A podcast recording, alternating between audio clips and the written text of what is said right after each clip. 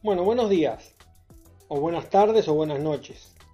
En esta segunda parte de la charla de Virginia Satir, ella comienza diciendo que al ver tantas iteraciones de todos los tipos y al ver tantas personas interaccionando entre ellas, ella cree que todos estamos equipados con algo que después de haberlo visto tantas veces, uno comienza, a ver ciertos patrones, ciertas conductas, ¿no?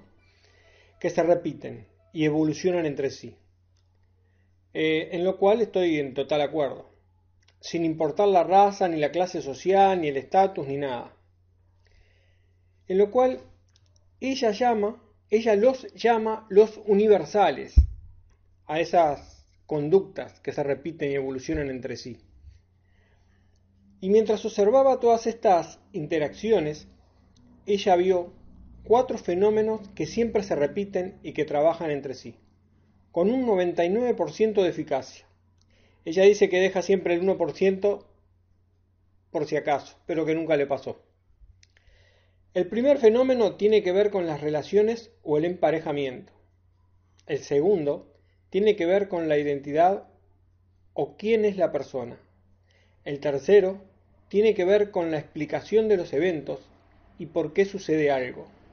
Y el cuarto tiene que ver con la actitud hacia el cambio. Y cuando podemos percibir quién es la persona, el por qué hace lo que hace y su actitud hacia el cambio, podemos percibir todo, porque así hace todo en su vida. Es un proceso. Así como hace una cosa, lo hace todo. O sea, cumple siempre el mismo proceso. A todo esto hay tres formas de percibir su mundo, tu mundo, y ellos son correcto, incorrecto y real. O sea, el mundo se percibe a través de lo que es correcto, incorrecto y lo que es real. Una parte del correcto incorrecto es bueno y malo, lo cual para la mayoría de las personas es el eje. El eje es bueno o malo, lo cual para la mayoría debería de ser correcto o bien, y nunca incorrecto y malo.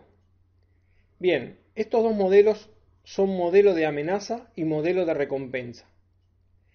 Al otro, al otro le dio el nombre al que ella llama semilla, porque así es como crecen, se nutren y se desarrollan entre sí. En primera instancia, habló del modelo de relaciones o emparejamiento. Ella explica que tenemos los ojos delante de la cara, y sin importar si tenemos estrabismo o no, solo podemos ver un punto en un momento en el tiempo. No se puede ver a dos personas a la vez.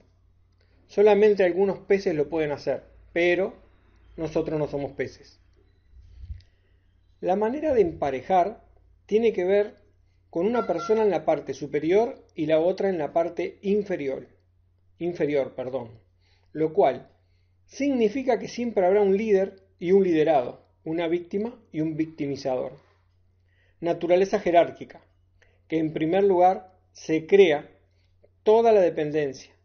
Acepto el hecho de que soy pequeño y tú eres grande. Tú estás al frente y yo estoy en el fondo, o sea, que tú vas a cuidar de mí. Y aquí hay dos escalas, benevolente y malévola. De esta manera, tenemos que reducir nuestro crecimiento para adaptarnos al modelo de la otra persona. ¿Y qué pasaría si en algo no encaja o no encajamos? Perdemos. Perdemos nuestra conexión con la vida. Y así deformamos nuestra energía, lo que significa que no podemos expresarnos abiertamente.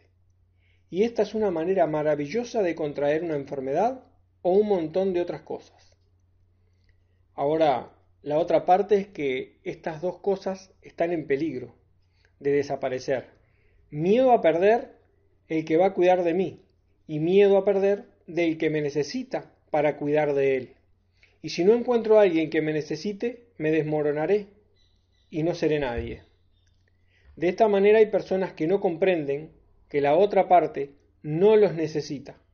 Que sí los ama, yo sí te amo, pero no te necesito. Sí quiero estar contigo, pero no te necesito. Y esa otra parte le dice, tienes que necesitarme, porque si no me necesitas, no me amas. Necesitar y amar para muchas personas van juntas. Eso es algo muy interesante, pues viene mucho miedo, y con el miedo viene la ansiedad, el resentimiento, la envidia y en casos extremos celos. Y a continuación hace, un ejercicio con personas de los roles.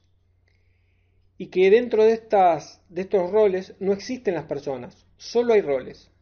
No hay personas en el modelo de recompensa y amenaza. Los roles son solo funciones y necesitamos aprender de eso. Los roles son, soy médico, soy mecánico, soy albañil, soy terapeuta, soy penelista, soy satirista, soy freudaiano, etcétera, etcétera. Esos son los roles. Pero no es la realidad. Para poder ir desde donde se encontraban con estos roles a donde se encuentran ahora, esa es la tarea más importante de la sociedad. El poder bailar por uno mismo, el saber que si no hay pareja para uno, no es porque estemos solos, sino porque el resto del mundo está ocupado en este momento. Poder ser libre para poder elegir.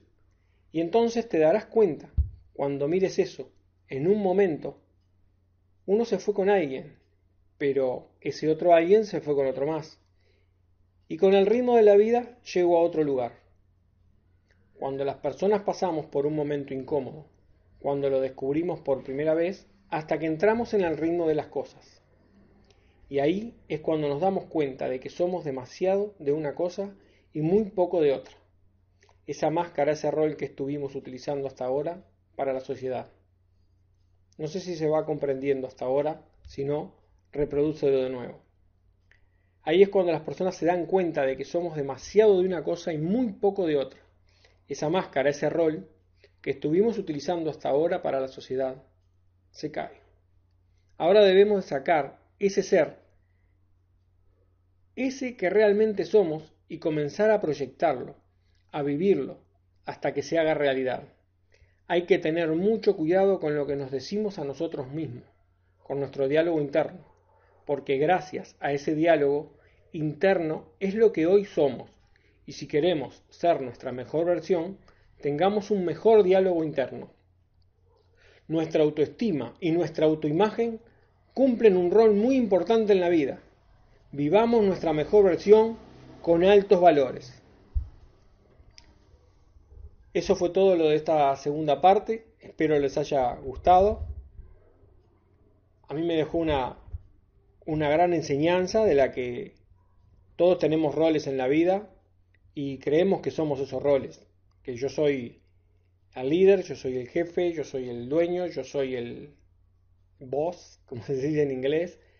Yo soy médico, yo soy psiquiatra, yo soy terapeuta, yo soy psicólogo, yo soy penelista, yo soy satirista, yo soy albañil, yo soy mecánico. Esos son roles. Realmente eso es una persona.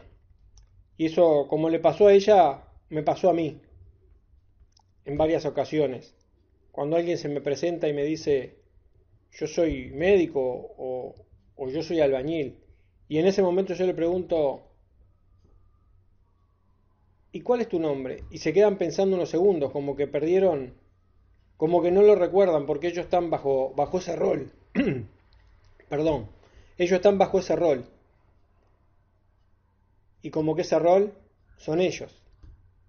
Y muchas veces se comienzan a dar cuenta de que ellos no son mecánicos, no son albañil, no son psicólogos, ni son psiquiatras. Ellos son una persona y que tienen y están cumpliendo un rol.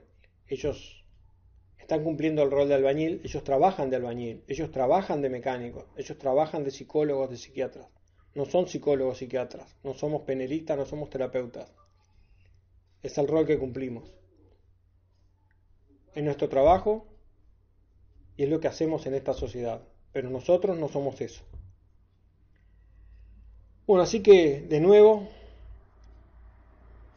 espero que tengamos un mejor diálogo interno esa vocecita que nos habla, que nos hable con más amor, más cariño,